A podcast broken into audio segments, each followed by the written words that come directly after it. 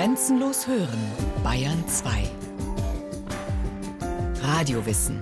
Montag bis Freitag die ganze Welt des Wissens. Kurz nach 9 Uhr und 15 Uhr.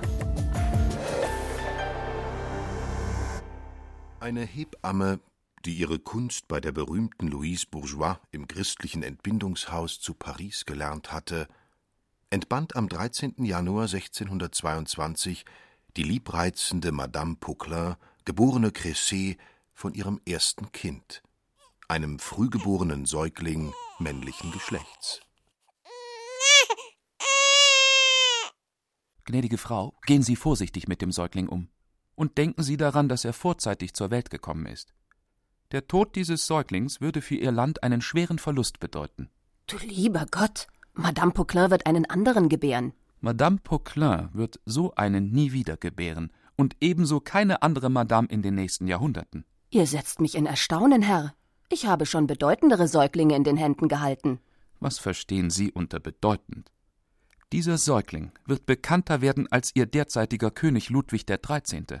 und berühmter als Ihr nächster König, und diesen König, Madame, wird man Ludwig den Großen oder den Sonnenkönig nennen. Die Worte dieses Kindes wird man ins Deutsche übersetzen, ins Englische, ins Italienische, ins Spanische, ins Holländische, ins Dänische, Portugiesische, Polnische, Türkische, Russische. Ist das die Möglichkeit, Herr? Nicht nur bei Ihnen. Auch in anderen Ländern wird man Nachahmungen seiner Stücke verfassen und seine Stücke umarbeiten. Gelehrte der verschiedensten Länder werden eingehende Untersuchungen seiner Werke anstellen und sein geheimnisvolles Leben Schritt für Schritt zu verfolgen suchen. Auch der berühmte russische Schriftsteller Michail Bulgakow, dem wir unsere Anfangsszene verdanken, hat sich rund 300 Jahre später auf Spurensuche begeben. Dieser schwächliche Erstling des Jean-Baptiste Poquelin und seiner Gattin Marie, geborene Cresset, wurde zwei Tage nach seiner Geburt, am 15. Januar 1622, auf den Namen des Vaters getauft, Jean-Baptiste Poquelin. Molières Elternhaus befindet sich mitten im Herzen von Paris, im quirligen Hallenviertel. Unweit der Seine und der berühmten Brücke Pont-Neuf. Für den kleinen Jean-Baptiste tut sich eine bunte Welt auf, die er mit allen Sinnen in sich aufsaugt.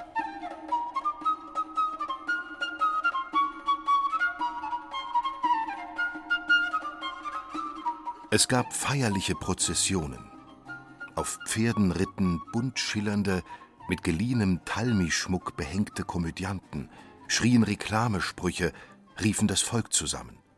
Bengels rannten ihnen scharenweise hinterher, pfiffen, krochen den Leuten unter den Beinen durch und vermehrten den Wirrwarr.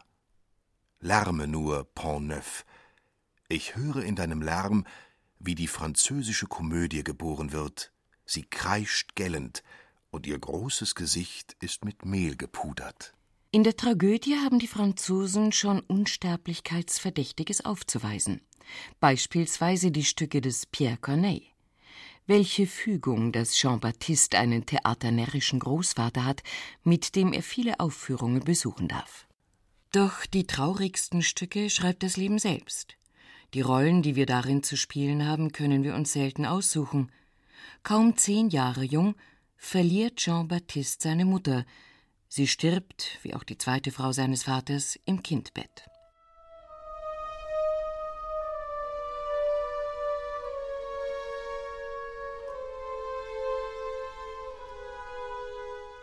In der Pfarrschule lernt der kleine Poquelin Schreiben, Lesen, Rechnen, Religion und die Anfänge des Lateinischen. Für einen zukünftigen Tapezierer hätte das völlig ausgereicht, doch der Kleine will höher hinaus. Und der Vater gestattet ihm, das renommierte Collège de Clermont zu besuchen, wo sogar Aristokraten erzogen werden. Auch das kostspielige Studium der Rechtswissenschaften in Orléans wird der Vater später bezahlen.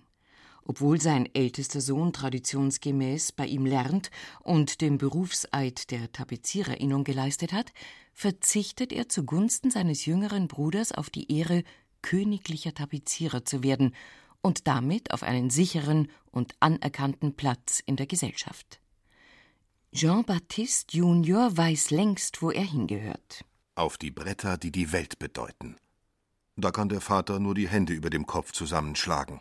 Später wird er seinem Sohn finanziell unter die Arme greifen, solange der das nötig hat. Denn der Weg zu Ruhm und Reichtum ist mit zahlreichen Rückschlägen und jahrelangen Entbehrungen gepflastert. Aus Jean-Baptiste Poquelin wird dann längst Monsieur de Molière geworden sein. In Paris kämpfen viele Theatertruppen ums Überleben. Die Konkurrenz ist gnadenlos, man spannt sich gegenseitig Stücke und Stars aus. Wer keine attraktive und bezahlbare Spielstätte oder einen adeligen Mäzen findet, kann sich kaum über Wasser halten. Er ist gezwungen, in der Provinz sein Glück zu versuchen. Auch Molière und seine Leute tingeln die nächsten Jahre durch halb Frankreich, ständig bedroht von Geldmangel, Hunger, Kälte, Schmutz und Krankheiten. Es sind harte, aber durchaus gewinnbringende Lehrjahre, denn Molière, Schauspieler, Regisseur, Bühnenbildner, Theaterdirektor und Kartenabreißer in einer Person, beginnt eigene kleine Szenen zu schreiben, in denen er die Macken der Reichen und Mächtigen, aber auch die der kleinen Leute aufs Korn nimmt. Ein guter Beobachter war er ja von klein auf. Obgleich die Welt voller Narren ist, von sich selber denkt keiner, dass er es sei. Er argwöhnt es nicht einmal. Es sind Situations- und Sittenkomödien von der Farce bis zum anspruchsvollen Stück, die Molière zu Papier bringt – er scheut sich auch nicht, fremde Vorlagen zu nutzen und sie nach seiner Manier umzumodeln. Eine durchaus übliche Praxis in einer Zeit, da das Urheberrecht noch nicht geschützt war. Ich kann aber sagen, dass alle von Molière getätigten Anleihen nach allgemeiner Meinung in seiner Bearbeitung viel besser waren als die Originale.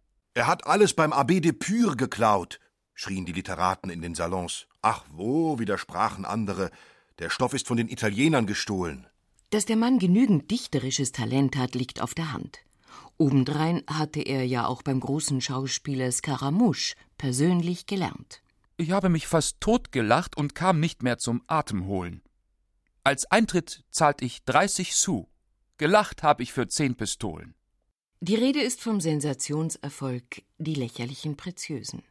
Auf der Bühne lief eine Farce, ebenso frech wie fröhlich. Das johlende Parterre konnte mit den Fingern auf sie zeigen. Es erkannte die Salonherrchen, mit denen der ehemalige Tapezierer Coram Publico seinen Spott trieb. Träger brachten Molière herein, der den Mascarie spielte. Seine idiotische Perücke war so lang, dass sie bei jeder Verbeugung auf der Bühne schleifte. Auf seinem Kopf saß ein lächerliches, winziges Hütchen. Die Hose war an den Knien mit riesigen Spitzenbüscheln verziert.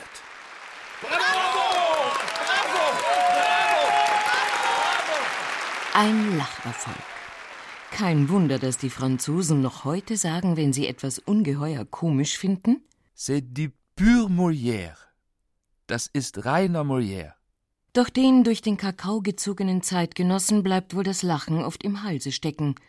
Und die Tumulte, die sich nicht nur auf der Bühne, sondern auch im Publikum abspielen, müssen ein Spaß für sich gewesen sein hatte es Molière bereits mit gewissen feinen Leuten verdorben, so fühlen sich auch bald brave Pariser Bürger persönlich angegriffen. Obwohl er doch mit Sganarelle, einem habgierigen und eifersüchtigen Kaufmann, gar keine spezielle Person gemeint hatte. Ein Bürger im Parkett schlug furchtbaren Lärm und erklärte öffentlich, Herr de Molière habe ihn blamiert. Natürlich bereitete sein Auftritt dem Parkett ungetrübtes Vergnügen. Er tobte und drohte, den Komödianten bei der Polizei anzuzeigen. Randale und Skandale beleben das Geschäft. Das Publikum strömt herbei. Und Madeleine Béjart, Molières geschäftstüchtige Gefährtin, schlägt vor, gleich einmal die Eintrittspreise zu verdoppeln. Man kann ja nie wissen, wann die Zeiten wieder schlechter werden. Ich bezichtige Sie der Gottlosigkeit und hetze somit die rückhaltlosen Glaubenseiferer gegen Sie auf, die, ohne die Ursachen zu kennen, öffentlich über Sie herziehen werden, Sie mit Schimpf überhäufen und von Ihrer eigenen Warte aus hochherzig verdammen werden. Derart muss man sich die menschlichen Schwächen zunutze machen und sich als weiser Mensch mit den Lastern seines Jahrhunderts abfinden. Wohl und Wehe von Molières Theatertruppe hing immer auch von der Gnade des Königs ab.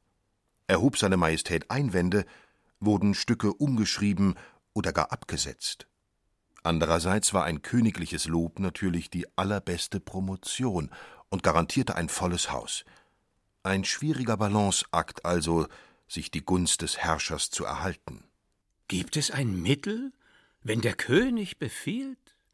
Könige lieben nichts als unbedingten Gehorsam. Auf uns dürfen wir da keinerlei Rücksicht nehmen. Wir sind nur da, um sie zu amüsieren. Auftragsstücke für den König müssen oft in Windeseile und stets neben der laufenden Theaterarbeit geschrieben werden. Mitunter bedient sich Molière deshalb der Mithilfe seiner Kollegen, ja sogar die des verehrten Corneille, um rechtzeitig fertig zu werden. Und so manches Stück wird durch Musik und Balletteinlagen aufgelockert und verlängert. Molière ist allerdings selbstbewusst genug, um die eigenen Leistungen vorm König ins rechte Licht zu rücken. Es ist noch nicht dagewesen, dass ein Lustspiel in 14 Tagen entworfen, geschrieben, einstudiert und aufgeführt wurde. Es ist vielleicht nicht unangebracht, einige Worte über die anderen Belustigungen zu sagen, die mit der Komödie verbunden waren. Meine Absicht war zugleich auch ein Ballett zu geben. Da aber nur eine kleine ausgewählte Anzahl von hervorragenden Tänzern zur Verfügung stand, war man gezwungen, die einzelnen Auftritte des Balletts voneinander zu trennen. Um also nun den Faden des Stückes nicht ständig durch diese Zwischenspiele zu zerreißen, suchte ich, sie der Handlung nach Möglichkeit anzupassen, Lustspiel und Ballett in eins zu verschmelzen. Et voilà!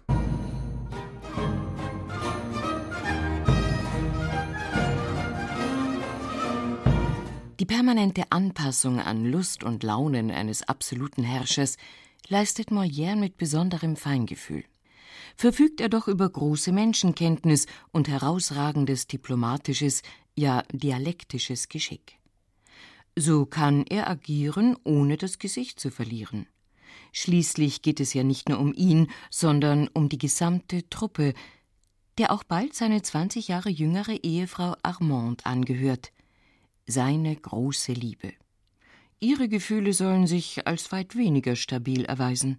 Seltsame Sache das, dies falsche Volk zu lieben. Die Männer sind den Weibern rettungslos verfallen. Sie kennen alle deren Unzulänglichkeit, den Eigensinn, die Schwatzsucht. Alle Welt weiß ganz genau, wie boshaft ihr Verstand ist, wie flatterhaft ihr Wesen. Es gibt nichts, was energieloser und dümmer wäre, noch treuloser als sie. Trotz allem tut man in dieser Welt für diese Tierchen alles. Armande de Molière, geborene Bijard, eine Schwester seiner langjährigen Lebensgefährtin Madeleine Béjart? Oder gar deren Tochter? Und somit Molières eigenes Fleisch und Blut? Das wäre ja ein Skandal. Die Stadt ist eine einzige Gerüchteküche. Erst als der König und Henriette von England die Patenschaft für den ersten Sohn der Molières übernehmen, ist die Sache, zumindest offiziell, vom Tisch. Die Inzestanklage wird endlich fallen gelassen. Glücklich aber wird diese Ehe nicht. Und da tout Paris sich das Maul zerreißt über die Probleme des Paares, macht sie Molière von sich aus zum öffentlichen Spektakel. Mit einem Stück. Die Besetzung der Hauptrollen liegt wohl auf der Hand. Und er ändert nicht einmal die Namen. Seien Sie still, Mademoiselle de Molière. Sie sind ein Biest. Schönsten Dank, mein Herr Gemahl. Ja, so ist das. In der Ehe ändern sich die Männer. Vor 18 Monaten hätte er mir das noch nicht gesagt. Bitte halt den Mund, ja? Also, wenn ich eine Komödie schriebe, dann über das Thema. Ich würde die Frauen von so allerlei, was man ihnen vorwirft, freisprechen, aber den Ehemännern Angst einjagen, indem ich ihnen vor Augen führe, wie brutal sie wirken gegen die galante Lebensart der Freier. Ja, ja, aber das steht im Moment nicht zur Debatte. Wir haben jetzt andere Sorgen. Gewiss. Denn Molières neues Stück Tartuffe behagt der Kirche nicht. Ich sage Ihnen ja, dass ich ihm gern vergebe. Und das ist's, was der Himmel mir befiehlt. Und was, verehrter Herr, hat Sie bewogen, in dieser Sache Gottes Staatsanwalt zu sein? Hat Gott um Ihren Beistand Sie gebeten, um einen Schuldigen zur Rechenschaft zu ziehen? Sie sollten sich um Besseres bemühen, als hier des Himmels Interessen zu vertreten. Sire, die Pflicht der Komödie ist, die Menschen zu bessern, indem man sie amüsiert. Ich habe in der Stellung, in der ich mich befinde, geglaubt, nichts Besseres tun zu können, als die Laster meines Jahrhunderts in lächerlichen Bildern darzustellen. Ohne Zweifel ist die Heuchelei eines der verbreitetsten, gefährlichsten und übelsten. Ich wähnte also den ehrlichen Leuten ihres Königreichs keinen kleinen Dienst zu erweisen, wenn ich eine Komödie verfasste, um die Heuchler zu entlarven. Auch der König kann es sich nicht leisten, sich mit der Kirche anzulegen.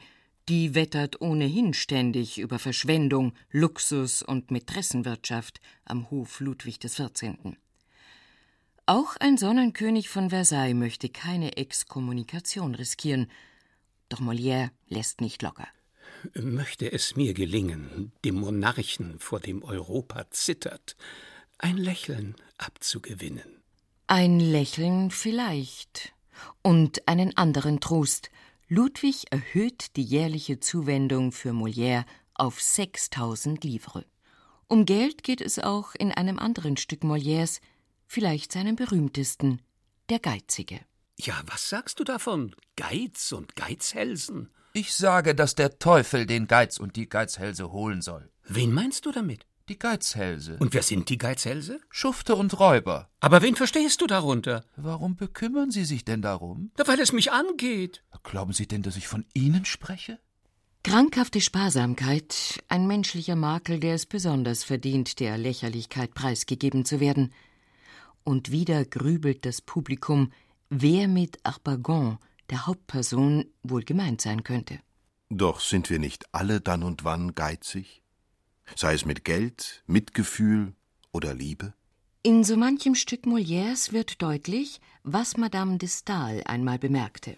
Alle Scherze, die aus der Kenntnis der menschlichen Natur hervorgehen, sind im letzten Ende traurig. Ihr Sohn, mein Herr, hat mir befohlen, auf ihn zu warten. Warte du auf der Straße, aber nicht in meinem Haus. Steht immer da wie ein Ölgötze, steckt in alles seine Nase, macht an allem sein Profitchen.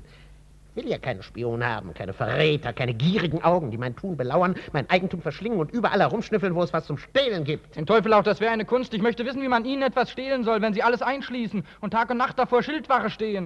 Wenn es die Aufgabe der Komödie ist, alle menschlichen Schwächen aufzuzeigen und besonders die unseres Jahrhunderts, dann kann man es Molière nicht verübeln, wenn er Menschen auf die Bühne stellt, denen man auch auf der Straße begegnen könnte.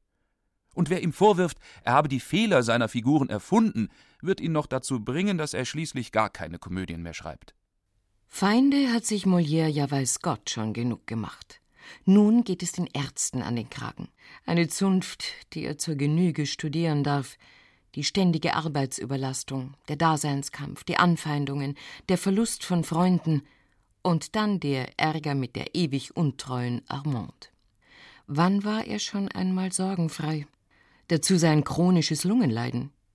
Kein Wunder, wenn er sich mehr und mehr krank und matt fühlt. Was mir an Monsieur Fleurant, meinem Apotheker, so gut gefällt, ist, dass seine Ausstellungen stets so höflich sind. Der Eingeweide seiner Hochwohlgeborenen. 30 Sous. 30, 30 Sous? Na schön, Monsieur Fleurant, doch geht es nicht nur darum, höflich zu sein. Man muss auch vernünftig bleiben und dem Patienten nicht gleich die Haut abziehen. 30 Sous ein Einlauf. Gehorsamer Diener, Monsieur, ich wiederhole es Ihnen, aber in den vorigen Ausstellungen hier bitte, da rechneten Sie mir dafür 20 Sous. 20 Sous, was in der Apothekersprache heißt 10 Sous. 10 Sous, also bitte, hier sind 10 Sous. Hier. Er möge sich doch schonen. Mal eine Vorstellung ausfallen lassen, raten die Freunde. Da kennen Sie Molière aber schlecht. Wie kann ich das? 50 Arbeiter warten auf ihren Taglohn. Soll ich sie um ihr Brot bringen? Da müsste ich mir ja ewig Vorwürfe machen, wenn ich sie im Stich ließe, solange ich noch kann. Und so schleppt sich Molière, von Fieber und Schmerzen geplagt, auch an jenem Freitag im Februar 1673 auf die Bühne. Es ist die vierte Aufführung des eingebildeten Kranken, und der Dichter spielt die Hauptrolle. Ihr eitle, wenig kluge Medizinerpest, packt euer eingebildetes Wissen ein. Der Schmerz, der mich verzweifeln lässt, den heilt ihr nicht mit eurem hohen Latein. Die Mitspieler befürchten, dass Molière auf offener Szene zusammenbricht. Doch er hält durch. Im letzten Akt erleidet er einen Blutsturz. Das Publikum denkt, dass es zum Stück gehört. In einer Sänfte wird er nach Hause getragen. Ich habe eine Kälte in mir, die mich umbringt. Er stirbt! Er stirbt! Amand, seine Frau, wo steckt sie nur wieder? Nonnen beten für sein Seelenheil. Zwei Geistliche haben sich geweigert, dem sündigen Komödianten Beistand zu leisten. Ein dritter kommt zu spät. Monsieur de Molière ist tot. Man schreibt den 17. Februar 1673. Der letzte Vorhang ist gefallen.